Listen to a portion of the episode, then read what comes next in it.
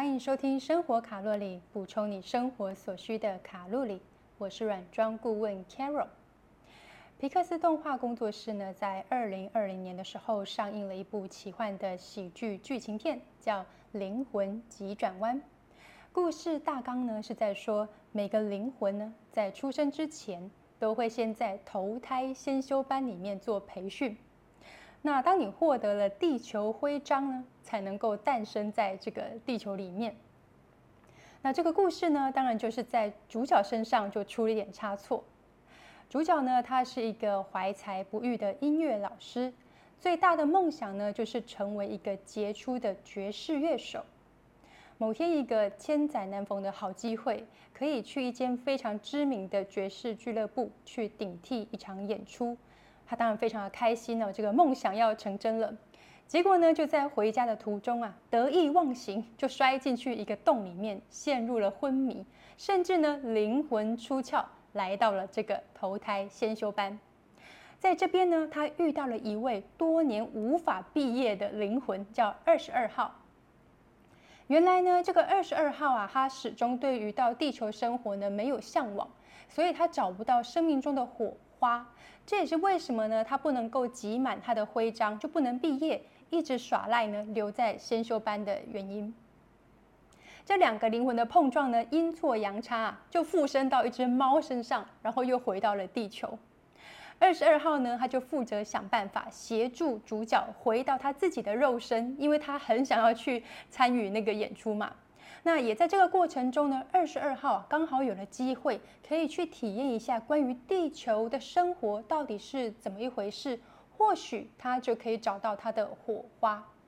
那在剧中啊，会不断不断的提到这个字 “spark” 火花，它讲述的呢，就是关于能够让你流连忘返的陶醉，也就是心流 “flow” 这个词。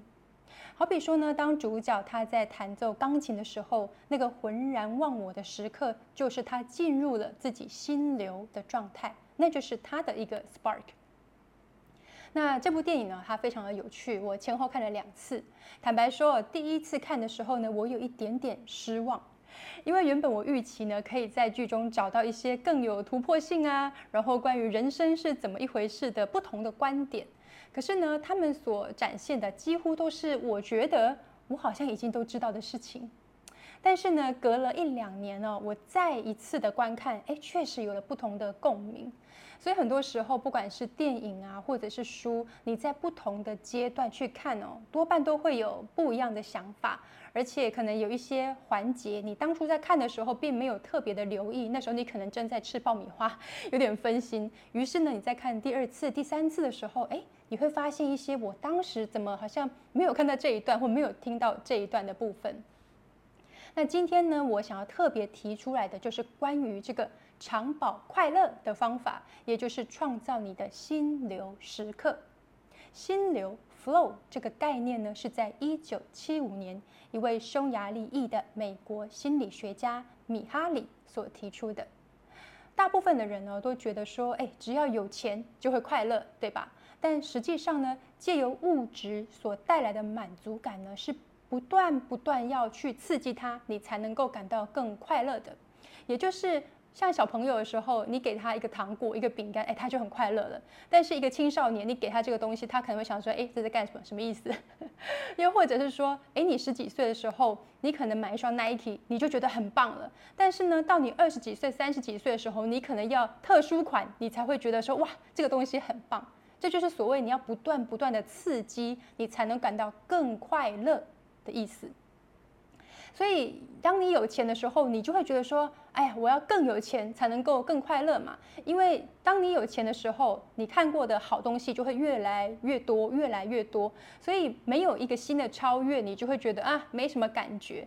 所以，这就可以理解，不晓得大家有没有听过这种什么黄金打造的马桶啊，二十四 K 金的水龙头啊，镶嵌钻石的一个面纸盒啊，诸如此类的，都是钱太多而产生的一个行为。你就可以理解说，像贝克汉哦，与其送他老婆珠宝或者是精品，还不如亲手做一顿早餐，或者是写一张文情并茂的卡片，会让他更开心。因为还有什么漂亮的东西是维多利亚没见过、没有拥有的呢？对吧？那当然，这个是属于金字塔顶端的生活啦，不是我们这种常民可以理解的。普罗大众哦，都还是停留在为三餐、为房贷、为账单、为学费奔波的阶段嘛。如果说啊，能够光是没有这一些压力的来源，还能够不定期的买一些好东西来获得乐趣，我们就十分感激了，是吧？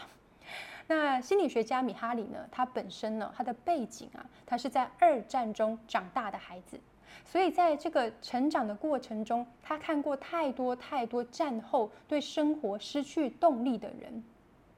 这呢，让他开始有一个念头。当他到了美国生活以后，他也遇到很多非常非常富有的人。这些对比哦，让他有了一个动机，想要去研究财富和幸福的关系。那结果呢？当然就是像很多人已经听过的，当你的财富啊超越了一个高度以后，数字在往上也不会提升你的幸福感哦。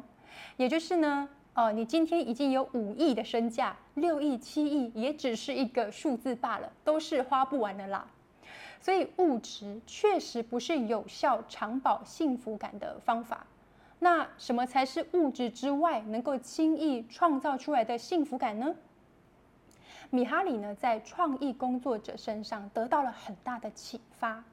一位作曲家呢，向米哈里表示，当自己的创作啊进展很顺利的时候。他确实会有一种忘了时间的感觉，那些音符呢，就像是自己流出来的一样，而这呢，也会让他进入一种非常超然的快乐。所以米哈里才把这种心理状态称为心流 （flow）。心流带来的快乐啊，是非关金钱，而且可以被持续产出的。而这种体验呢，在不同领域的这个工作者身上，比方说花艺师啊、陶艺家、书法家。或现在更贴近大众的，就像是 YouTube 的创作者，都会有这样子的心理感受产生。把自己所擅长啊或喜爱的事情作为职业的情况之下，你的心流时刻就会相对的容易产生。可是不是每一个人都是这样子的状态吧？大部分的情况都是你的工作只不过是为了糊口，为了缴账单，跟自己所爱无关嘛。甚至呢，再极端一点，你可能相当厌烦或相当厌恶你的工作，可是呢，你又天天在抱怨，没有去离职。当然，你可能有你的苦衷啦。总之啊，你长期都是处于一个比较厌世的状态，甚至啊，糟糕一点的，其实现在我们所看到很多的键盘酸民啊，他们都是在借由诋毁别人来让自己感到快乐。但其实这是一件蛮悲伤的事情哦，因为这只是一种恶性循环。所以我们就来讨论说，到底应该如何找到自己的心流，来创造一个幸福感呢？让自己长保快乐是一种能力，而这种能力呢是可以被提炼的。每个人呢都有能够去启动自己心流的开关，只是啊，如果你没有拿捏好，就会被认为是沉迷，所以你才需要偷偷的去做。然后呢，越是禁止你，你就越想要去做。我举一个例子，大家应该会更有共鸣。小时候呢，可能很多人都有被家长念过，说啊，你要是把那个看漫画、看电视、打电动的那个精神哈，用在念书，你的成绩一定会很棒。有没有觉得很熟悉？就是这个意思哦。每个人呢，一定或多或少都有一两件会让你觉得浑然忘我的喜好。那就算你没有因此成为那个领域的专家啊，或者是高手，至少。它能够带给你很快乐的感觉，对吧？但是这边哦有一个赌博性质的例外，因为呢它有相对应失去金钱的风险，所以赢钱了你当然很开心呢。可是如果输钱了，哇，那你心灵跟物质就全盘皆输。以前呢，我对于陈志荣，也就是我老公打电动的这个行为，我觉得他是一个负面的行为。那为什么我会有这样的想法？我想也是源自于整个大环境，他对我的潜意识所造成的一个观念。那呃，我们真的有好几次，我是很认真的跟他说。我还记得那时候是刚结婚，也就是大概九年多前。有一次呢，我就看他一直在打电动，大家要理解哦，像那种爱打电动的人啊，他们不是说只是打个一两个小时，然后在下午打电动，不是的。通常打电动的人，他们都会在下班之后才开始打电动嘛。也就是说呢，他可能是哎回到家先放空一下，然后再洗个澡、吃个饭。他可能九点多，等到大家都 ready，大家都可以同时上线的时候，他才开始打，甚至可能更晚啊。有有时候可能是十点他们才开始，他可以一路玩到凌晨三四点哎。而且不是偶尔哦，是一种还蛮常态的一个状况。所以那时候呢，我们刚结婚，我就发现说：天哪！以前我并不知道，原来说你的真实的一个生活状态，以及打电动着迷的程度，是到这样子的一个状况。然后我就一个孤枕难眠，知道吗？所以有一天，我就很严肃的跟他讲说：请你在电动和我之间做出一个选择吧，这样。非常戏剧性的一个台词，那我现在回想起来就觉得说，哇塞，真是个蠢问题哦！你问一个男人说你要我还是要电动，他当然会说要电动嘛。但是呢，我老公是一个求生欲相对还是比较旺盛的人，所以他回答一个很模棱两可的答案。不愧是天秤座，他说 你们两个都很重要，我没有办法做决定。但是哦，也是基于他的这个答复，也在那个当下，我才顿悟说，哦，原来电动对你来说这么重要，跟我一样重要哎，那绝对是非常非常重要的吧。如果说今天呢，它只是一个消遣啊，那我觉得可能就无所谓嘛。但是当他告诉我说这件事情是非常非常重要的时候，我也试图要去理解他。所以慢慢慢慢的，我就发现说，哎，对他来讲哦，其实他真的只是一个工作之外的出口，那这就是属于他的一个心流时刻，所以我就不会去阻止他了。我甚至呢，后来我们搬到新家，我直接规划了一间属于他的电动游戏间。那这个不完全是为了他啦，其实也是为了我自己的生活品质，因为呃，从一开始哦，打电动。大家不要小看打电动这件事情，他们在按那个键盘的声音呐，那个哒哒哒的声音，真的是会让我脑神经衰弱。而且呢，他们会戴着耳机，然后呃，打电动很刺激嘛，就会这边画 U 啊，然后在那边真的是你很忘我的时候，你根本无法控制你的音量，所以就是又有键盘又有滑鼠，是不是那边哒哒哒，然后这边伴随这边叫嚣的声音，谁受得了啊？真的是受不了。就算他后来换了什么无音的键盘啊，无音的那个滑鼠，还是一样啊，因为这个本体啊本身还是会叫嘛，它还是 还是会有声音。而且我觉得有时候是包含灯光啊，还有是那个整个气氛。